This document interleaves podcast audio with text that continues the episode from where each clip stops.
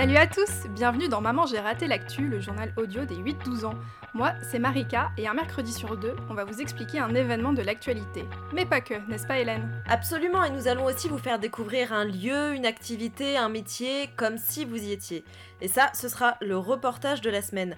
Et puis nous vous partagerons aussi nos coups de cœur culturels. Alors des films, des livres, des jeux vidéo, des jeux de société, des expos, bref, tout y passe.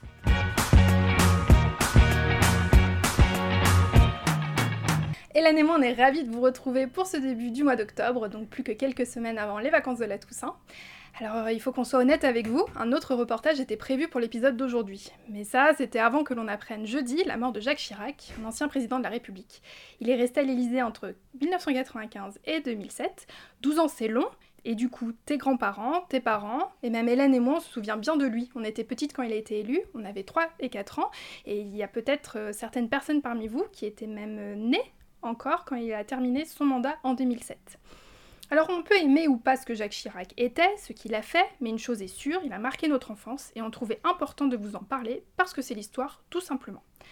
Alors Hélène, dimanche, tu étais aux Invalides. Qu'est-ce que tu faisais là-bas? Alors déjà, je voulais juste revenir sur ce que tu disais. Effectivement, euh, toi et moi, on a grandi sous la présidence de Jacques Chirac.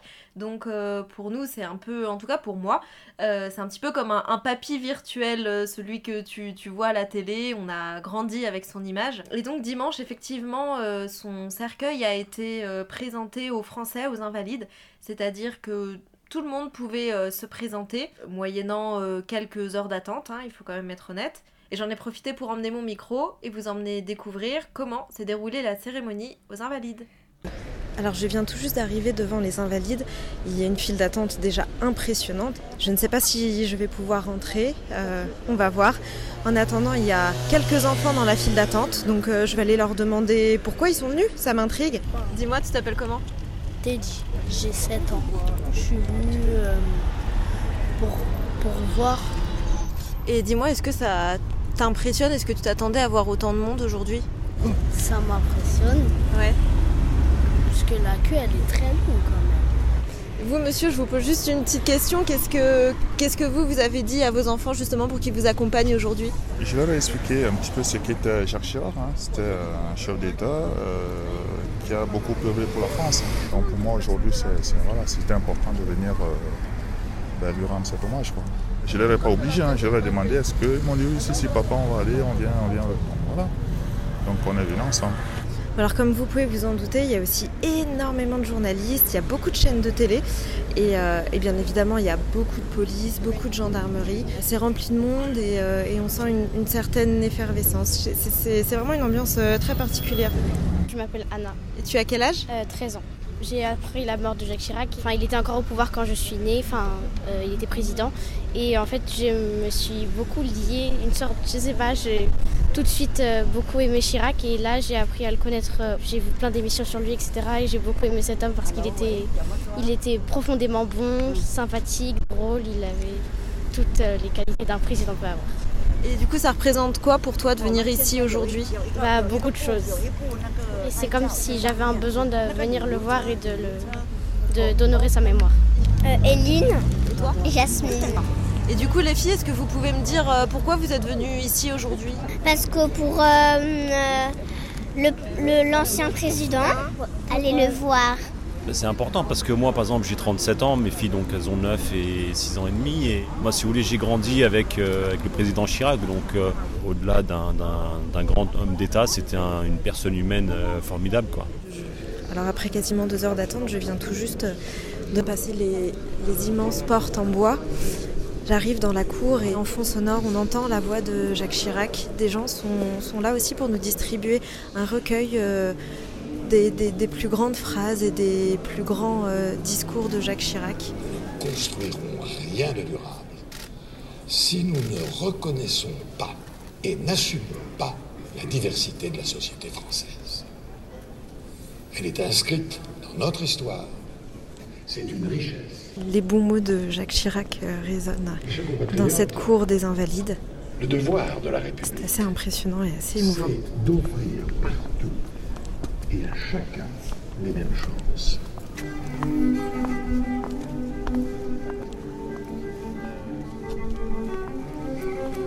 Alors ça y est, je viens tout juste euh, d'entrer sous le porche. Le cercueil du président est, présenté face à nous. Il est couvert du drapeau bleu-blanc-rouge. À droite du cercueil se trouve un grand panneau bleu-blanc-rouge et à gauche euh, le drapeau européen avec les douze étoiles sur fond bleu. Juste derrière le cercueil du président Jacques Chirac, une grande photo de lui, tout sourire avec une main levée. Et beaucoup de gens qui se recueillent, qui regardent le cercueil, qui prennent des photos. C'est un moment assez particulier. Alors après s'être recueilli devant le cercueil de Jacques Chirac, je continue mon chemin et euh, je me retrouve désormais devant euh, une nouvelle file d'attente, la troisième, quatrième de la journée, pour accéder au, registre. Ce sont des, feuilles euh, sur lesquelles on peut écrire quelques mots qui sont à destination de la famille du président Chirac. Venez regarder, serrez-vous là, vous allez trouver des places si vous voulez.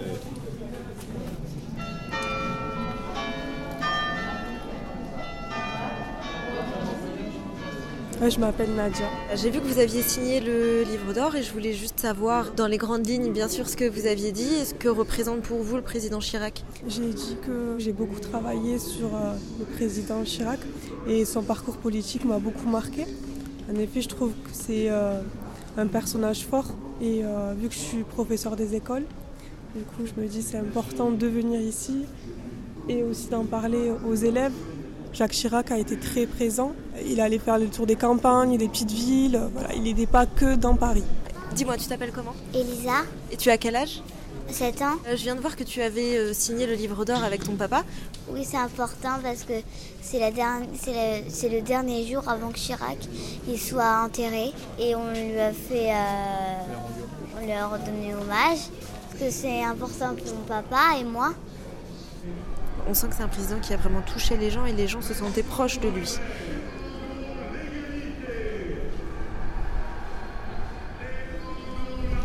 Je suis tout juste en train de sortir des Invalides. Euh, je, suis dans, le jardin, là, juste face euh, au bâtiment. Et je me rends compte qu'il y a encore une file énorme dehors, une file d'attente incroyable. C'est vraiment impressionnant. Du coup, Hélène, j'ai l'impression que tu as attendu pas mal de temps là-bas dimanche oui, Marika, effectivement, j'ai attendu au moins 3h30 avant d'arriver euh, au cercueil de Jacques Chirac. Il y avait énormément de monde. Selon ce que j'ai lu un peu plus tard, plus d'un millier de personnes s'est présenté euh, dimanche aux Invalides. Waouh Ouais, ouais, c'est énorme. Et donc, euh, en conséquence de ça, le, le lieu est resté ouvert toute la nuit de dimanche. Et d'ailleurs, dimanche soir, tard, la hum, fille de Jacques Chirac, Claude, est venue saluer les Français pendant plusieurs heures pour euh, les remercier de, leur soutien et de leur présence. De là où il est, je pense qu'il doit être extrêmement ému et heureux. Et ma mère est très très réconfortée en ayant vu ces images euh, cet après-midi. Et du coup, on s'est dit, euh, on y va. On, est, on a pris nos affaires, on est sorti, on est juste venu dire merci.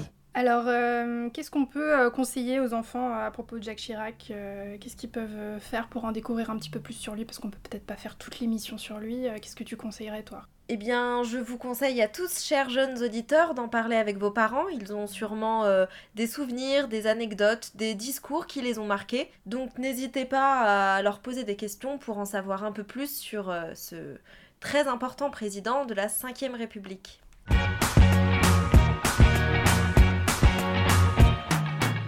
Chaque semaine, un jeune auditeur comme toi nous pose une question. Notre mission, trouver quelqu'un pour y répondre. Voici la première question de la semaine. Bonjour, moi c'est Clément. J'ai 10 ans et je suis en CM2. Ma question est, pourquoi le nouvel iPhone est-il si cher? Alors, si Clément vous pose cette question, c'est parce que visiblement il a très envie d'un téléphone, mais aussi parce que le dernier iPhone, donc l'iPhone 11, est sorti le 20 septembre dernier en magasin. Alors il y a aussi l'iPhone 11 Pro, l'iPhone 11 Pro Max, mais je ne vais te parler que du prix de l'iPhone 11, que tu peux acheter à partir de 809 euros. Ah ouais, quand même, ouais, d'accord. Plus tu veux de mémoire sur ton téléphone pour euh, avoir des applications comme TikTok, euh, des photos, des vidéos, bah plus il sera cher. Donc on a demandé à Nicolas Lelouch, il est journaliste technologie pour le site 01net, il s'y connaît très très bien en smartphone, pourquoi le nouvel iPhone était si cher? Alors si le nouvel iPhone il est si cher, c'est parce qu'en fait tous les iPhones, ça a toujours été cher depuis euh, le, premier iPhone Parce qu'en fait, Apple, c'est une marque qui euh, propose des technologies haut de gamme. On appelle ça comme ça parce qu'en fait, c'est toujours des très bonnes technologies. Par exemple, il y a un super appareil photo sur euh, les nouveaux iPhones. Il est extrêmement puissant. Donc, si on veut jouer, si on veut travailler dessus, eh bien, il peut vraiment tout faire. Et il a aussi une très bonne batterie et un très bel écran. Donc, du coup, en fait, on va payer euh, le fait d'avoir un appareil dernier cri aussi logiquement par rapport à, d'autres produits concurrents. Tu connais peut-être Samsung, euh, tu vas peut-être connaître les marques chinoises comme Huawei, comme Xiaomi. Y a si Apple c'est plus cher, c'est parce qu'on paye l'image de marque d'Apple. L'image de marque, en fait, c'est un peu comme dans la mode avec les vêtements. Plus la marque est connue, plus elle va vendre ses produits chers. Donc derrière, en fait, tu as toute l'expérience d'avoir un produit Apple, d'avoir un iPhone et donc d'appartenir à une sorte de classe sociale ou d'appartenir à une communauté de gens qui ont un iPhone. Et donc c'est pour ça que l'iPhone est cher, c'est parce que c'est un produit de technologie très développé et c'est un produit qui euh, du coup te laisse apparaître comme quelqu'un qui a un iPhone et donc quelqu'un qui appartient à cette catégorie. Alors, euh, minute définition. Quand on parle de, de, classe sociale, dans ce cas-là, en fait, si tu as un iPhone, aux yeux des autres, tu es considéré comme quelqu'un qui peut mettre beaucoup d'argent dans un téléphone, ce qui n'est pas le cas de tout le monde. Et d'ailleurs, tout le monde n'a pas envie aussi de mettre énormément d'argent dans un téléphone, c'est un choix. Et quand on parle de communauté, en fait, pour beaucoup de personnes, c'est considéré comme cool d'avoir un iPhone. Alors Hélène, ma question c'est, à quel âge tu as eu ton premier téléphone? Je l'ai eu quand j'étais en quatrième. C'était euh, parce que je partais en voyage en Allemagne avec euh, ma classe. Et à l'époque, c'était euh, le fameux Nokia 3310 donc tu sais, les gros téléphones là, euh, qui sont tout d'une seule pièce, qui sont lourds, euh, mais qui sont, euh, je pense, quasi incassables, hein, moi quand un train passe dessus. Et la batterie qui doit tenir mais trois jours, quelque chose comme ça. Enfin aujourd'hui, ça n'existe plus. On vous conseille de chercher sur internet, taper Nokia 3310. Ouais, c'est ça. Parce que vraiment, je suis même pas sûre que vous ayez déjà vu un téléphone aussi, aussi beau. Mais tu sais qu'il y a eu un, petit retour de mode parce qu'il y, a deux ans à peu près, euh, des, les Nokia 3310 ont été réédités, mais pas au prix de l'époque, euh, tu vois. Ah bah je suis pas sûre que ça plairait à nos, auditeurs qui veulent un téléphone, hein. on vous laisse vous faire votre opinion et on passe à la question suivante. Bonsoir, je m'appelle Lana, j'ai 10 ans et je suis en CM2. Comment on peut faire comprendre aux gens de pas abandonner les, les, animaux pendant les vacances, euh, partout.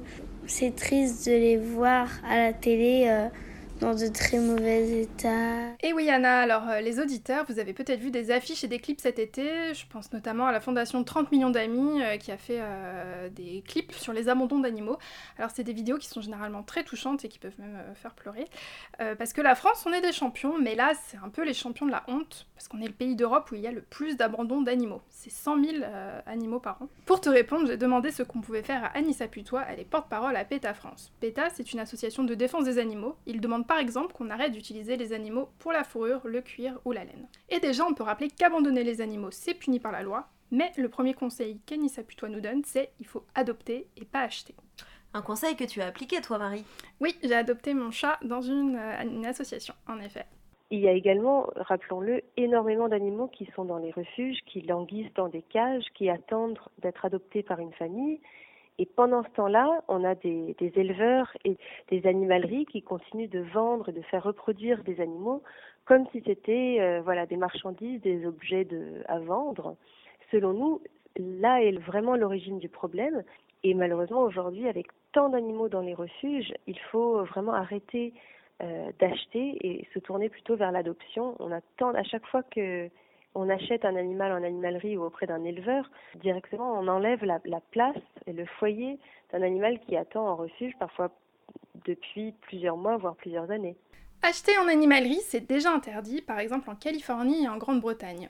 Autre conseil, il faut stériliser son chat ou son chien, c'est-à-dire faire en sorte qu'il ne puisse plus faire de bébé. Donc pour les mâles, on appelle ça la castration. Une autre solution qui est extrêmement euh, urgente, c'est la stérilisation. il faut endiguer un petit peu cette marée d'animaux qui, qui, vient au monde chaque année alors qu'il n'y a pas assez de, foyers et pas assez de familles pour s'en occuper tous. Alors c'est un problème qui est très très urgent. Donc à PETA, on, est, euh, on rappelle vraiment de toujours stériliser, faire stériliser ces animaux pour essayer de, limiter le nombre d'animaux qui souffriront par la suite. Et là encore, il y a des pays qui obligent déjà les gens à stériliser leurs chats, comme la Belgique. Euh, mais tout le monde ne le fait pas euh, en Belgique, donc euh, si tu ne le fais pas, tu as une amende. Ce mardi, le gouvernement français a dit qu'il aimerait que la loi qui punit les personnes qui abandonnent les animaux soit plus sévère, donc on va voir comment ça évolue. Et on espère, Anna, que l'on aura répondu à ta question. Et si toi aussi tu as une question à nous poser, écris-nous à l'adresse maman. Il nous faut ta question enregistrée, alors sur un portable ça suffit, hein, ton prénom et ton âge.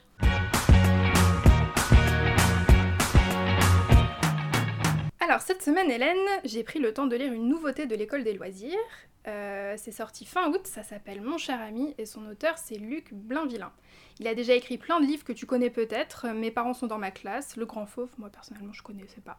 Bah écoute, ça ne me dit rien non plus, mais on n'est peut-être pas la cible non plus. Oui. Alors qu'est-ce que ça raconte Marika ce bouquin? Eh ben c'est l'histoire de Thomas, il est en CM2 et comme beaucoup de gens il a envie d'être cool à l'école. Sauf qu'un jour arrive Patrick. Alors Patrick il a pas un nom de jeune, il s'habille pas comme tout le monde, en fait pour certaines personnes c'est un loser. C'est trop triste. Ouais, sauf que Thomas il a le malheur de parler de Patrick à ses parents, enfin le malheur, qui l'invite donc chez lui. Thomas va donc apprendre à connaître Patrick et qui sait l'apprécier. Et du coup, pourquoi t'as aimé ce livre, toi, Marika?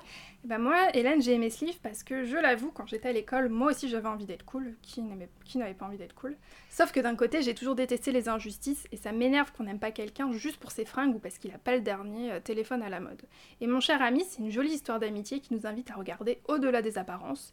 Et mon conseil, qui est un petit peu la morale du livre, soyez avec des gens avec qui vous vous sentez bien parce que si vous devez faire genre, comme on dit, tout le temps, c'est assez épuisant. Mais oui, c'est un petit peu notre cas, nous, Marie. On se sent bien toutes les deux, hein On se sent bien toutes les deux, sinon j'avoue, je ne passerai pas euh, quelques heures à faire un podcast avec toi chaque semaine et puis, je ne sais pas, prendre des goûters, regarder des séries, aller au spa. Alors, pour ma part, je vous invite à la découverte et à la curiosité. Dis-moi, Marika, est-ce que tu aimes le monde scientifique? C'est surtout que je n'y comprends pas grand-chose. Eh bien, écoute, ça tombe bien parce que samedi commence la fête de la science. Alors cette année, ça fait 28 ans que cet événement existe. Euh, bon, la fête de la science euh, s'étale en gros sur une petite semaine et euh, des événements sont organisés partout en France. Ah ça c'est cool. Alors du coup, est-ce que tu peux nous donner des exemples de villes où on peut faire des choses ce week-end? Alors oui, tout à fait. Par exemple, à Évreux, l'IUT, donc c'est l'Institut universitaire de technologie. eh bien, l'IUT, tu sais ce que c'est au moins un IUT, Marie? C'est ce que tu as plusieurs options après le baccalauréat et tu peux par exemple aller dans un IUT pour faire des études d'informatique, de design. Enfin, il y a plusieurs. Exactement, ouais, c'est ça. Euh, donc euh, l'IUT d'Evreux sera ouvert pour accueillir euh, les Normands autour de stands, d'ateliers, de conférences, d'expositions. Enfin, il y a vraiment plein plein de choses d'organiser, des rencontres avec des scientifiques. Et moi, la chose que je vous conseille particulièrement, c'est d'assister aux portes ouvertes de la radio associative Principe Actif. Alors ces portes ouvertes auront lieu le week-end du 12 et 13 octobre. Donc si vous voulez découvrir à quoi ressemble une radio et écouter des émissions autour de la science, n'hésitez pas. Ah ouais, ça peut être une bonne manière déjà de découvrir euh, une radio. Et puis euh, si vous aimez la science, en fait, c'est tout, c'est tout euh, bénéfique. Exactement, et puis de, voilà, de voir comment travaillent les journalistes, les animateurs. Ça c'est top. Je sens que je vais aimer la prochaine ville. N'est-ce pas Marika? Et oui, parce que je vous emmène à Lyon, qui est cher à ton cœur Marika. Bah, c'est un peu la meilleure ville au monde. Oui, alors calme-toi, parce que juste avant, il y a la Normandie quand même. Hein. Mais, eh bien, écoute, on fêtera un anniversaire, les 80 ans du CNRS. Alors, le CNRS, c'est le Centre national de la recherche scientifique. C'est en gros l'organisation qui rassemble tous les chercheurs scientifiques de France et qui les paye grâce à de l'argent versé par l'État. Ça représente 3,4 milliards d'euros par an. Ah Pour les plus curieux, bon, moi perso, c'est un chiffre tellement énorme que j'ai du mal à me le, à me le représenter. Ça fait beaucoup d'iPhone. Oui, oui, oui, effectivement. On aurait dû faire la division pour la prochaine fois peut-être. Pour la petite info, voilà, le CNRS emploie 15 000 chercheurs en France. Et donc, euh, les 80 euh, ans du CNRS euh, vont avoir lieu à Lyon, comme je le disais, et plus exactement au musée des Confluences. Ah oui, je vois très bien. tu vas y aller? Je ne serai pas à Lyon ce week-end-là, mais euh, je vous encourage tous à, le faire. Bon, et puis n'hésitez pas à aller voir euh, sur le site internet de la Fête de la Science. Le programme complet y est. Il y a plus de 6000 événements organisés partout en France. Donc c'est sûr qu'il y en a à côté de chez vous. Euh, ce n'est pas réservé aux grandes villes. Il y a vraiment des choses d'organiser partout. On mettra le lien dans la description du podcast. Exactement.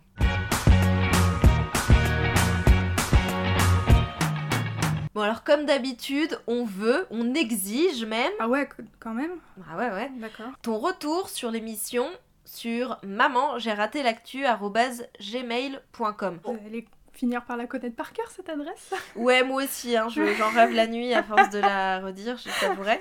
Et euh, on est disponible sur Facebook aussi, si vous voulez. On a une petite page que vous pouvez liker, nous envoyer des petits cœurs par message privé, enfin voilà, comme vous voulez. Et grande nouvelle, euh, Hélène Et oui, grande nouvelle, Marie, ça y est, on est disponible sur Apple Podcast. Bon, aussi sur Spotify et Deezer, ça, ça faisait déjà quelques jours. Et on est trop contente. Grave.